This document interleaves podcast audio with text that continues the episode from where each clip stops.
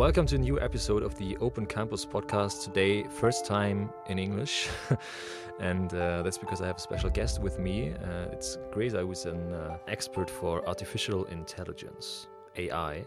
But first things first, Gresa, would you please tell the people who you are and what you're currently working on? So, hi to everyone. My name is Gresa Nuredini, and I am a master student in Fachschule. Um, at the moment, I'm working on a exhibition with AI, and it's really interesting. The project that I'm doing has to do with facial recognition. Uh, okay, perfect. Um, we're gonna dig deep into that uh, soon, but now I just want to know what is your background? What are you doing before you uh, before you're working on your project? Are you studying something special in the direction, or what? What was your your background? Uh, so basically, I finished my studies in computer science uh, back in my home country, and I decided to come here in Kiel and pursue something different, which um, now I'm doing the master's in information engineering. Um, the uh, interest in AI started seven years ago. Um, it was like in beginning mode, but the three late years were really um, I just dwelt deep into the um, topic of AI, but I didn't do specifically something until I came in Open Campus, and I thought, okay, this is going to be the start of AI. Okay, nice. Um, maybe you can just uh, at the beginning for all listeners who are not so sure. Okay, what is exa- exactly is AI or artificial intelligence? Um, because I think most of the people will think about I don't know Alexa or Siri or something like that. Um, so please uh, give us a brief uh, overview. What is artificial intelligence? So let's just start. Um, first, we have to define what is intelligent, what makes intelligence, uh, or what, because we humans consider ourselves as the most intelligent uh, creatures that we know of. Um, intelligence is something that um, you you have a sense of logic. Uh, you understand um, then uh, you have emo- emotional knowledge, wh- which at the moment is lacking in, in machines considerably, um, and other stuff. And so we, with this, we can define what can be artificial intelligence. Basically, artificial intelligence is a field of computer science, and um, which makes machine um, think like or, or have an intelligence like like human beings um, and how that is possible is that it, they are taught or um, they learn this from experience. And at the moment, how is this this experience going? Uh, we feed the machine with a, with a lot of data and um, this is basically what artificial intelligence is. And also Siri and Alexa are, are in the field of artificial intelligence. So there are two examples uh, of them. They are smart speakers, which you can ask and they can answer every, everything that you want to. That's interesting. Is Alexa, for example, or something? Um, do they already understand like semantics or something like that or is it just that you have to put a certain keyword in i don't know and an information and based on the keyword then alexa says something or is it really that she can um, i don't know evaluate what you said and and uh, um, analyze the semantics behind that um I can. I don't know how Alexa is being coded, so I, I cannot really speak of Alexa. Um, but at the moment, I think it's just the keywords and the really good data of, uh, that it's being fed and uh, that Alexa understands. Yeah. But it's not that they have self awareness mm. of what really is going on.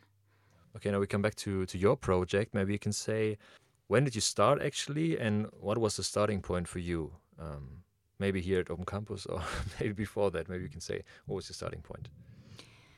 My story with the starting point is really, really interesting and is kind of motivational for me and for everyone that I've told until now. Um, in the beginning of the year 2018, something really tragic happened within my family, and um, then I went back back home and I said I'm I'm not going to continue with that.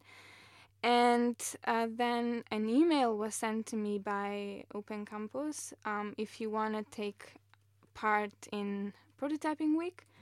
and it explained everything what is going on. I also saw the video and I really, really liked it. I was really inspired by what people did previously.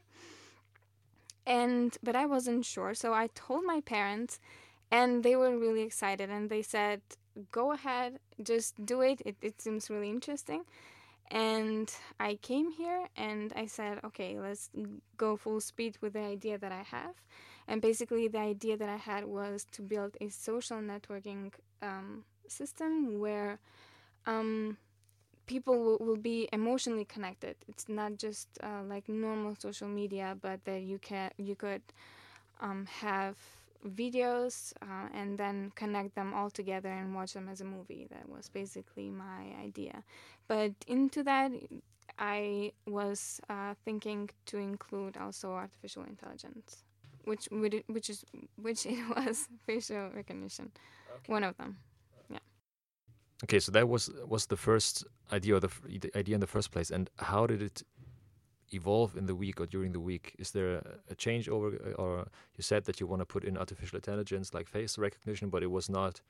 Um, it was more like a feature, I think, in first uh, at first. And what happened then?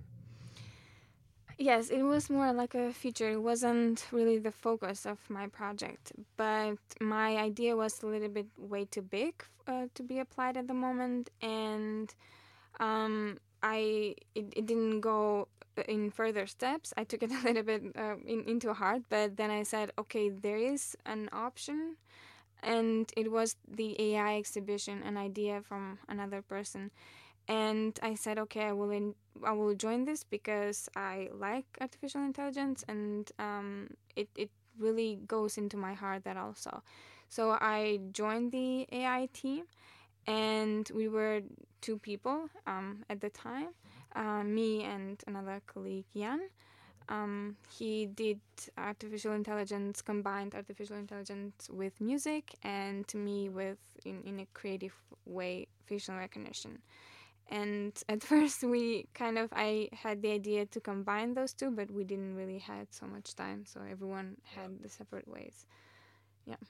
That was okay. the involvement of my idea yeah. and the other person you're still working with with them or with her yes we both are still working we also have a meetup here in open campus it's every month especially um, we do it on the last Friday of the month, but it depends on, on the timing where we set off.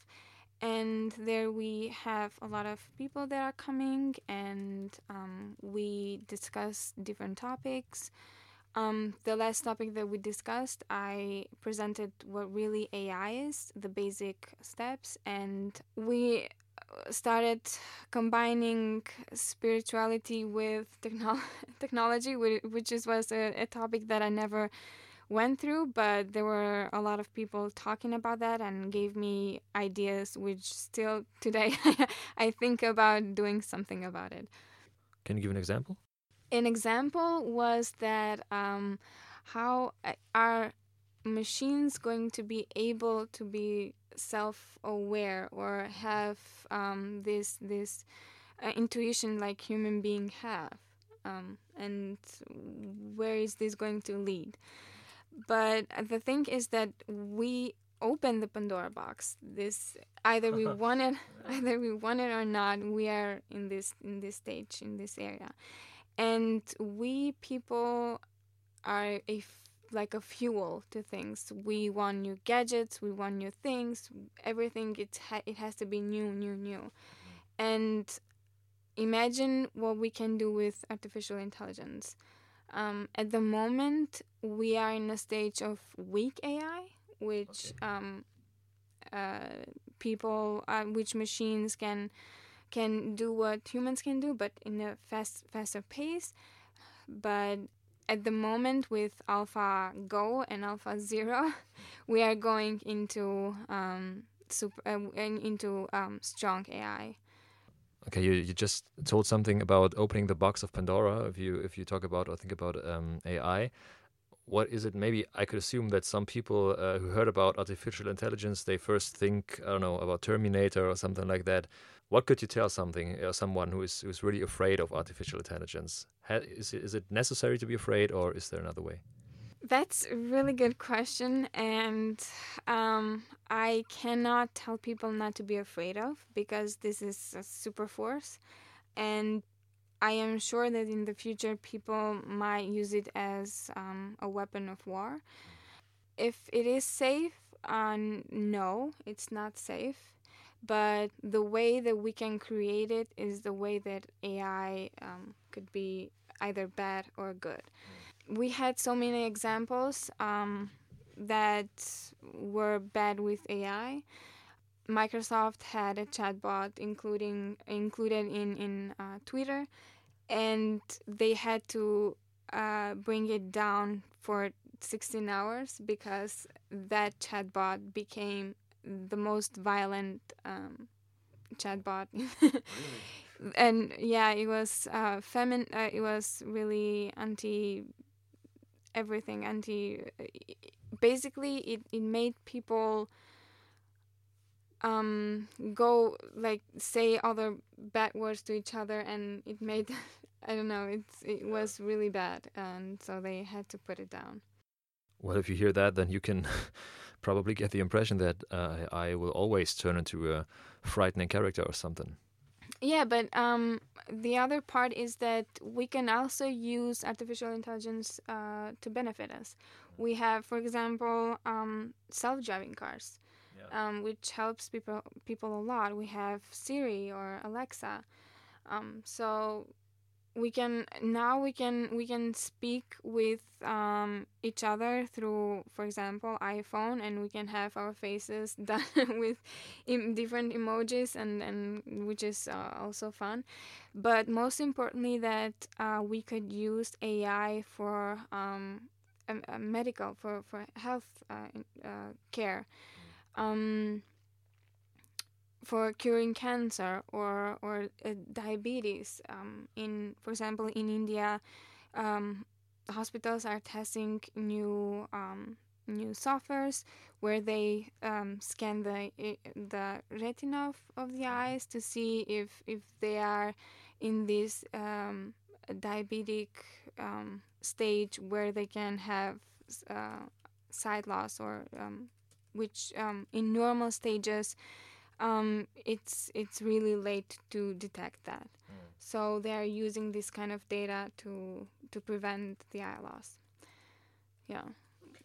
There are so many other ways with which we can use um, AI for the better, but let's see. Let's see. Let's see. yeah. I, I, think that's a good uh, it's a good question because that example is great, of course. Um, I was wondering maybe if you think of it, I don't know, in 10 or 20 years, maybe uh, AI is developed that much that we need some kind of ethic code or something like that. Maybe, I don't know. And do you think this has to be there before AI developed in, in a way that we maybe we could not control it? Or is it the other way around that first AI develops uh, uh, develops uh, every every every year, and at some point we say, okay, we now we need we need some ethic code or something like that, or I don't know where this discussion is going right now. That's true, and everything you said, it's it's um, it's really good to put. Um, the thing is that we people l- learn by example. Until we have something going wrong, we will not know what kind of ethical code the, uh, we will have to. And I would love to have an ethical point where people will really follow that, but people are not the same in this world. So everyone, even if there is an ethical point, people will not use it in a normal way. We have the example of technology. We can use technology um, in a good way, but there are also hackers who um, do bad stuff. So that's why I at the moment i'm trying to build something which will lead people to this ethical point. Mm-hmm. um, but that will be like my mission in in 20 10 or 20 years. But at the moment i'm starting with educating um, and consulting people students teachers or companies uh, that need ai Okay, that leads us back to your your project. What is your um, status quo right now? What are you doing? And and you told something about an exhibition. Um, maybe you can tell us something about that. So yes, uh, at the moment we are working on the next exhibition, which will be on the twentieth of March. Um, the place is not known at the moment, and I am working again on a face recognition, which will I will integrate on a small robot. And for example, if you see the robot smiling, the robot will come to, towards you. If it sees you angry, it will go away. That will be kind of an, an uh, artistic uh, way of explaining people the, the things with AI. Um, I also will try to build some kind of fun gaming um, programs that will um, see that people will see that oh really AI is this thing. It's not Terminator that will kill us. Yeah yeah. And um, on this prototyping week I um, will try to find people who will uh, work on me on this idea. Okay great. What kind of people are you looking for? Actually coders or? It doesn't have to code. I mean you can learn coding. Coding it's not um, that big of a deal. Um, it's the will, the will to to do something good with AI, the will to um, make people uh, understand what AI is, and yeah, basically it's that, and from that we we can do everything that we want. If there's a will, there's a way. yes. yeah. That's the spirit. Yeah. Okay, and what are your what is your I don't know? You told something about your exhibition. What is your plan for the future or where you want to be in I don't know one year maybe we can talk about again in one year and what's what are your goals for the next year that should happen and where will you go with your exhibition and where will you meet people? Um, I want to grow the exhibition even more bigger than not only uh, the exhibition will be held here in Kiel, but in different cities or um, different places, whatever we we could find um, and make it more bigger so that people can see. But in 10 years, I have a mission to build the, um, let's, let's hopefully, to build the center of AI where uh, for example researchers or ideas or everything that has that has to do with ai has to go through this platform yeah. so that um, everything will be um, looked at and if it is good uh, if it is profitable to the people that's my mission in in, in more years like 10 i mean that's a great great plan and it's also um whew, my english is not good enough for that. Um in germany we say it, es spannt den bogen zur ethik. So it, it turns like i will look it up what it it's like the circle get back to the ethic, ethic part uh, we just talked about. Um did you have contact with? Uh, I know I know that that uh, Schleswig-Holstein um, wants to get big in AI right now. Uh, do you have discussions with politicians or something like that um, in the last weeks, or or not? Yes, basically this AI is related with the land, so it's it's funded by by the land and. Um, about my idea, I only had discussions with uh, some uh, people here in Open Campus, and we are trying to develop it even bigger than mm-hmm. than just an idea. And then maybe in the future we will have a meeting with with politicians. Okay. yeah. Okay, great. So now, if if some of the listeners is um, excited about AI or is, is very interested, what is the way you would start if I want to get I want to get into AI, artificial intelligence, want to learn more. Maybe I would code myself, whatever. How should I start? Um, first, come at the prototyping week. that's that's the first step. Um, then we can go through coding, how much uh, some uh, how much coding you know. For example, in Python, there's a lot of um, coding in Python that ha- that is related with AI, and um, meetup you can start with a meetup. Um, it's every month. Also, if you can come at the um, prototyping week, you can join the meetup. It's it's basically free. Okay, good to know. I, I will put all the um, yeah all the information uh, that you just mentioned in the uh, description. So the links are down in the description for you um, for the prototyping week as well uh, as for the meetup, which is on every last Friday, as you said. I think yeah, in the starter kitchen. Um, or is it in the starter kitchen, or is it? Yeah, it's in the starter kitchen. Perfect. Okay. Um, I've heard about a project of yours that has to do with your exhibition that you want to go to school and also educate um, students about AI. I want to show them what it is, and maybe you can tell us something about this. Yeah, that's also a plan of, of our group um, altogether.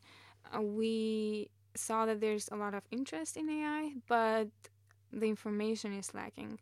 And especially with the students now that the hype with um, with the phone is, is great, and we want to show them um, or teach them that this is the way of AI.